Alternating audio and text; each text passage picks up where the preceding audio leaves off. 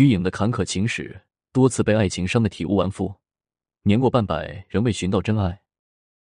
当年，瞿颖和李亚鹏相爱，张艺谋很不看好，劝导瞿颖要擦亮眼睛，但陷入爱河的他不顾张艺谋的劝阻，结果让他大失所望。一九九零年，湘妹子瞿颖为了打破事业的瓶颈期，选择离开家乡北上，在这里，她遇到了人生第一份爱情。来北京没多久，他和邹雄谈起了恋爱。邹雄毕业于北影，父亲是北影厂有名的好摄影师。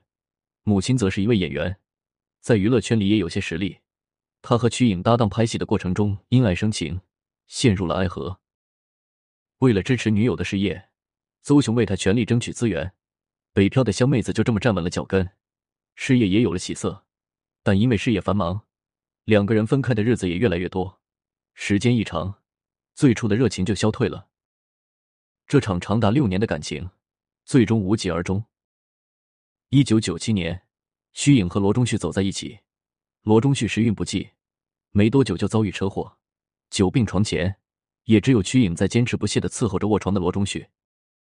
在病床上，罗中旭发誓非瞿颖不娶。谁曾想紫气中山狼，出院后没多久，生龙活虎的罗中旭就劈腿了一个韩国女人。瞿颖大受打击，一度对爱情产生了迷茫。在瞿颖迷茫的时候。好朋友李亚鹏趁虚而入，在瞿颖孤单寂寞的时候送上自己最温柔体贴的陪伴。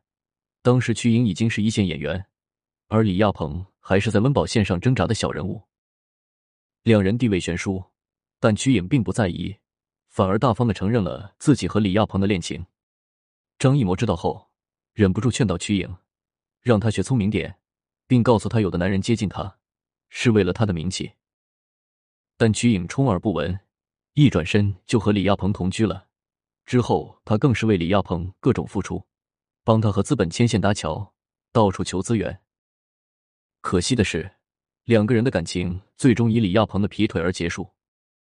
当年，李亚鹏和周迅同拍《射雕英雄传》，两人亲密的举止被瞿颖发现，瞿颖质问李亚鹏是什么意思，而李亚鹏则淡淡的回应自己的确爱上了周迅。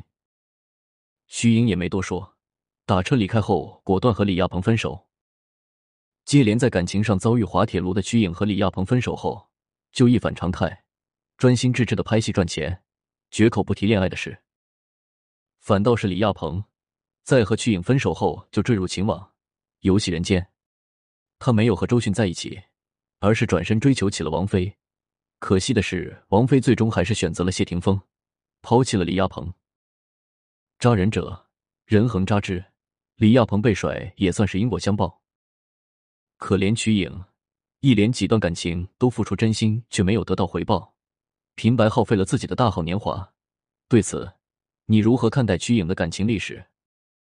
你觉得瞿颖在感情中遇到的糟心事，是个例外，还是恋爱中男女生的常态呢？